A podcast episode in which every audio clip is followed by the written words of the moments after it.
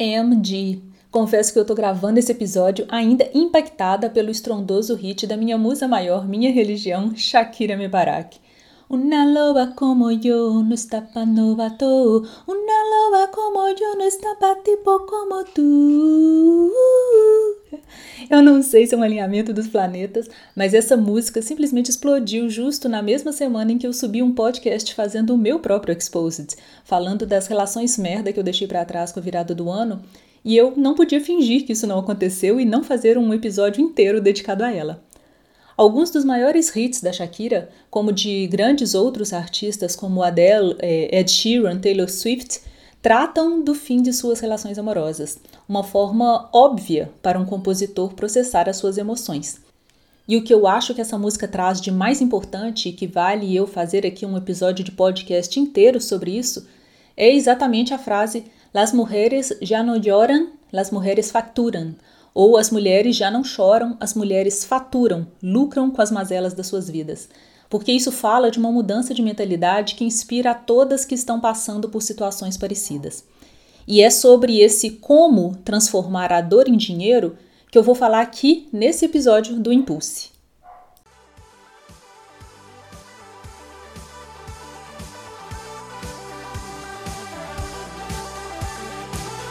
Olá, eu sou Luciana Pego, sua host no Impulse, o podcast criado para balançar as suas certezas, expandir a sua zona de conforto e inflamar você na direção dos seus sonhos mais ousados. Obrigada pela sua presença neste episódio. Muitas novidades incríveis estão a caminho e será uma honra poder contar com a sua companhia por aqui.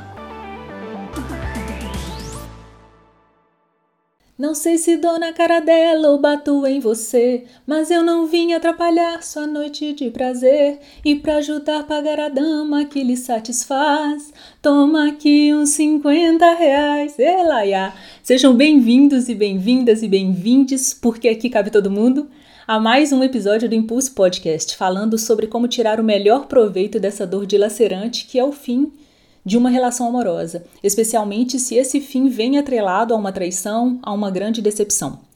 Bora falar sobre como fazer uma limonada destes limões azedos e dar a volta por cima no melhor estilo Shakira, usando essa dor para impulsionar uma guinada na sua vida. Se você estiver passando por isso ou se vier a passar, porque disso infelizmente ninguém está livre.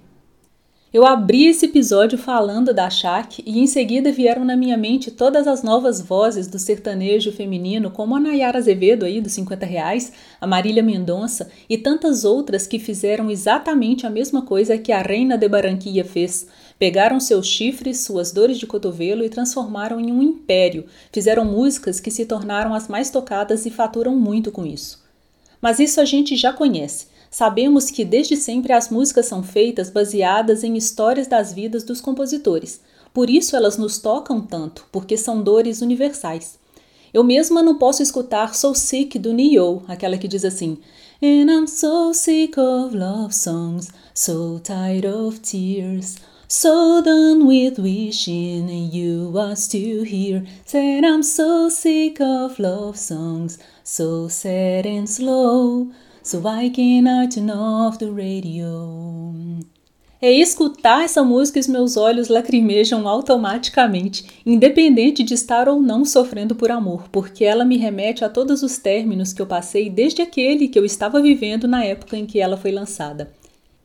Entender como um artista, seja um compositor ou um cantor, cantora, faturam com as suas dores é fácil, a gente já entendeu. Quanto mais reproduções dos hits nas plataformas, mais eles lucram, fora outros usos das músicas em filmes, novelas, séries, comerciais, etc. A questão é como nós, nas nossas mais diversas profissões de simples mortais, podemos fazer isso. Então vamos lá. Eu tenho uma amiga que uma vez me disse que toda vez que ela estava naquele ponto de quase voltar a namorar, ela pisava no freio e se questionava se era aquilo mesmo que ela queria, porque cada vez que ela viveu o término de uma relação, foram as vezes em que a carreira dela deu um salto e um monte de coisa incrível aconteceu na vida dela. E eu entendi muito bem o que ela disse porque eu também tinha vivido coisas parecidas, só não tinha parado para pensar.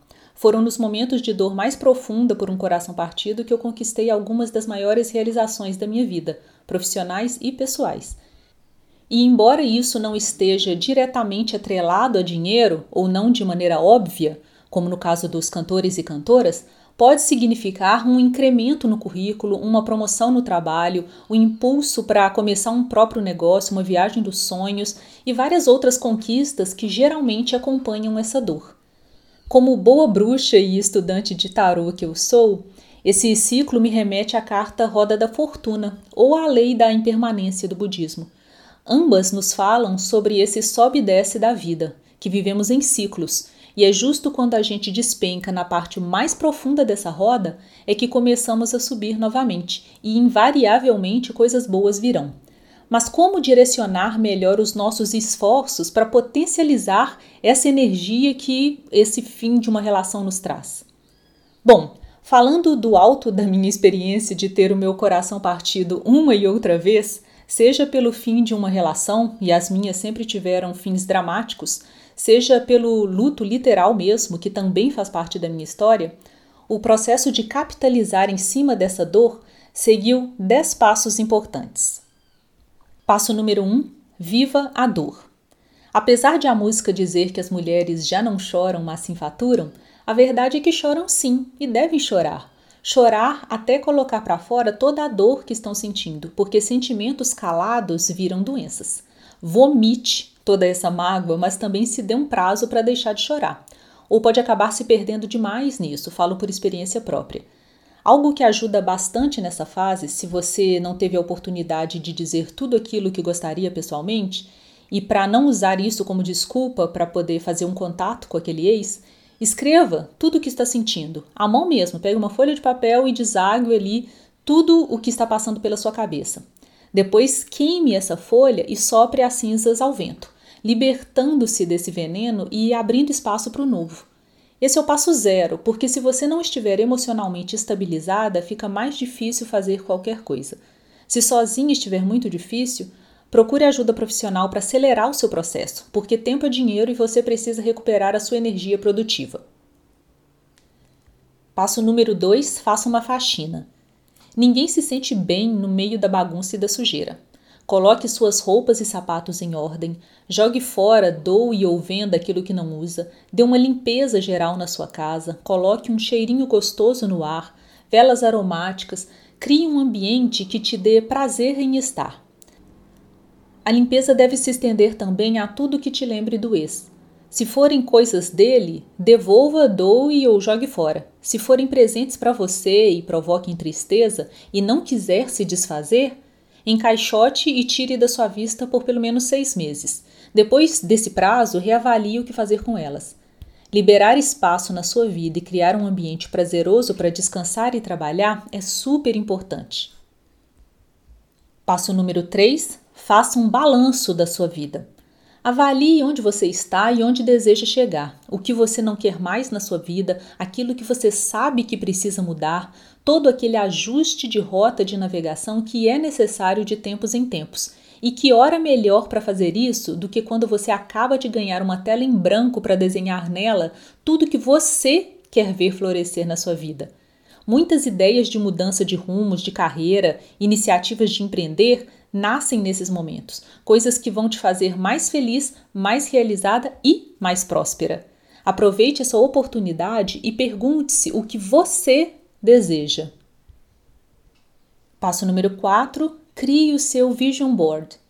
Vision board são aqueles quadros visuais onde você coloca imagens e frases inspiradoras das coisas que você deseja conquistar, dos lugares que quer conhecer, da pessoa que quer se tornar e o estilo de vida e as experiências que você quer viver. Agora que você fez um balanço do que quer para sua vida, fica mais fácil criar o seu vision board com aquelas coisas bem específicas que você desenhou para si lá nos seus planos. Você pode criar o seu com recortes de revistas, pode criar uma versão virtual no Canva, que é a minha favorita, porque eu consigo adaptar para fundo de tela, para celular, para qualquer meio digital. Ou você pode também criar uma pasta secreta no Pinterest, um, aquele álbum de inspirações cheio de imagens que fazem o seu coração vibrar em alta frequência, coisas que te fazem feliz ao imaginar conquistando cada uma delas.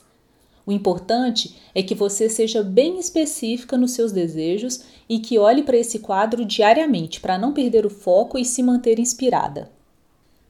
Passo número 5. Filtre os conteúdos que consome. Meu amor, de pessoas e contas que você segue nas redes sociais, aos filmes e séries que assiste, músicas que escuta, tudo. Na dúvida de como fazer isso, pergunte-se: isso me faz bem? Me faz sentir feliz, leve e otimista? Ou me faz chorar, me causa algum desconforto e me deixa para baixo? Se a resposta for a segunda, corte. Pode até ser a sua mãe, mas pare de seguir. Em seguida, procure playlists, podcasts, perfis de Instagram e TikTok que sejam tanto motivacionais e inspiradores quanto te façam bem, alimentem a sua energia. Fuja do que não seja produtivo nem te faça sentir melhor com você mesma.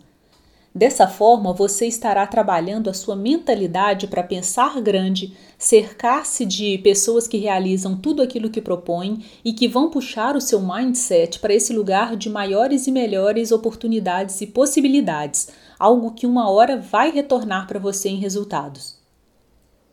Passo número 6: ocupe a sua mente. Já diz o ditado: cabeça vazia é oficina do diabo. E nesse movimento de ocupar a cabeça para não pensar na dor, tanto você pode passar semanas vendo filmes e séries para se distrair, como pode também ler livros interessantes, tanto sobre desenvolvimento pessoal quanto sobre algo mais técnico na sua área de atuação ou no que deseja ter. Dessa forma, você estará aumentando o seu capital intelectual você pode também fazer algum curso numa área que te interesse ou aprender um novo idioma. Tudo isso irá somar ao seu currículo e contribuir para uma melhor capitalização do seu trabalho. Passo número 7: tenha um hobby. Um hobby pode ser algo para passar o tempo, como cuidar do jardim, mas também pode ser capitalizado inteligentemente em algo que agregue ao seu crescimento profissional, como fazer vídeos para as redes sociais com conteúdos que você domina e tem interesse em se tornar referência. Pode brincar de fazer fotos suas mais elaboradas e produzidas com o celular mesmo, para postar nas suas redes sociais, passando uma imagem mais profissional e pensada nos seus posts. Você pode também fazer um trabalho voluntário em uma causa ou organização que se alinhe aos seus interesses, pode frequentar eventos de temas nas suas áreas de interesse para aprender mais e para fazer networking, pode escrever sobre o tema e, quem sabe, criar um produto digital que vai te dar uma receita extra. Coisas que te deem prazer em fazer, fora do seu horário de trabalho, mas que eventualmente irão convergir em reconhecimento profissional ou mais dinheiro de fato. Passo número 8. Pratique esportes. A prática de uma atividade física, além de ajudar você a se recuperar do trauma graças a todos os maravilhosos hormônios da felicidade, vai te dar mais saúde e disposição, além de uma autoestima mais alta, e uma pessoa confiante e segura de si é capaz de mover o mundo se quiser. Quanto melhor você se sentir consigo mesma, mais alta será a sua vibração e energia, fazendo que você atraia para si muitas oportunidades incríveis. Passo número 9: tenha uma renda extra. Acho que isso é autoexplicativo, mas vamos lá. Se você jogar no Google ideias de renda extra, vai achar uma infinidade de coisas que pode começar a fazer para ter uma grana a mais no fim do mês. Grana essa que pode ser convertida em cursos, em uma renovação de visual, trocar seus equipamentos de trabalho ou incrementar aqueles que você já tem. Pode ser revertida em lazer, em viagens ou mesmo em investir seja para ter uma segurança financeira ou para um grande objetivo. Enquanto você estiver focada em escolher e começar a fazer algo para essa tal renda extra, sua mente estará ocupada em você e em seus projetos, algo muito mais produtivo do que estar chorando embaixo do edredom. Passo número 10: estude educação financeira. Bom, eu acho que isso aqui é bem autoexplicativo e bem óbvio, né? Se vamos falar de como faturar com a nossa dor de cotovelo, aprender a cuidar do seu dinheiro e a investir bem é um passo indispensável, não tem muito o que dizer a respeito. Conhecer os nossos números e ter o controle sobre o nosso dinheiro é muito importante para qualquer pessoa, mais ainda para aquelas que estão determinadas a construir o seu império e renascer ainda melhor depois de toda essa dor. Há uma frase bem popular que atribuem a Buda, eu não posso afirmar que seja de fato, que diz que a dor é inevitável, mas o sofrimento é opcional. A gente não pode prever se ou quando as coisas vão dar muito errado e terminaremos sendo vítimas de mentiras, de deslealdade, de enganação, mas podemos escolher como passar por esse processo, desde que a gente escolha também assumir as rédeas dele. Se você vai ser aquela que vai perder um tempão precioso chorando por alguém que te magoou, ou se vai usar esse sentimento como combustível para alimentar o seu fogo interno e buscar o que você deseja, é você quem decide. E pode tomar essa decisão agora, esteja você na fase em que estiver da sua vida ou relacionamento. É importante que você pare, pense e assuma o protagonismo da sua história de maneira consciente e objetiva, e diga a si mesma que você vai se levantar e seguir na direção das suas metas, aconteça o que acontecer. Esse pensamento vai manter você focado em construir a vida que você deseja, vai te dar um propósito, um rumo, e isso é o que vai te mover nos dias de céu azul, mas também nos dias de céu nublado. Seja qual for a sua profissão, é você quem define que mulher você vai ser diante das adversidades. Por longos anos, eu fui a que perdeu o rumo e colocou toda a sua vida em pausa por conta de situações assim, porque eu não tinha nem essa clareza, nem esse planejamento e foco, nem a mentalidade que eu tenho hoje, inspirada por tantas outras mulheres incríveis em quem eu me espelho todos os dias, como a Shakira aqui do nosso exemplo. E foi por essa razão especialmente que eu escolhi falar disso neste episódio, para despertar outras mulheres, para dizer a cada uma de vocês que está me escutando agora que você é a protagonista da sua história e tem o poder de escolher que história é essa, que trajetória essa personagem principal terá, como ela reagirá aos desafios. E eu desejo que ela seja uma heroína da Marvel, uma mulher foda que não permite que nada nem ninguém tirem os olhos dela de suas metas e de seus sonhos. E que você possa, daqui para frente, ser essa mulher que já não chora, ou até que chora um pouquinho, mas uma mulher que dá a volta por cima e fatura muito, usando essa energia da dor para mover a sua vida na direção da vida que você quer viver. Obrigada pela sua presença em mais esse episódio do Impulse Podcast, sempre disponível nas principais plataformas de streaming Spotify, Apple Podcasts e Amazon Music, para que você não perca um só episódio deste bate-papo que eu amo ter com vocês aqui. Se você quiser comentar sobre esse episódio especificamente, se quiser compartilhar a sua história, me chama nas redes sociais que eu vou ter um enorme prazer em ler e responder. Se você ainda não me segue, o meu arroba em todas as redes é I'm Luciana Pego, e M Luciana, normal, Pego, P-E-G-O. E em todas elas eu estou sempre batendo um papo sobre temas diversos, com esse objetivo de empoderar mulheres, ampliar sua consciência, mostrar pontos de vista diferentes, com o objetivo de vê-las cada vez mais realizadas, conquistando a vida que desejam viver. É isso, um beijo grande e até o próximo episódio.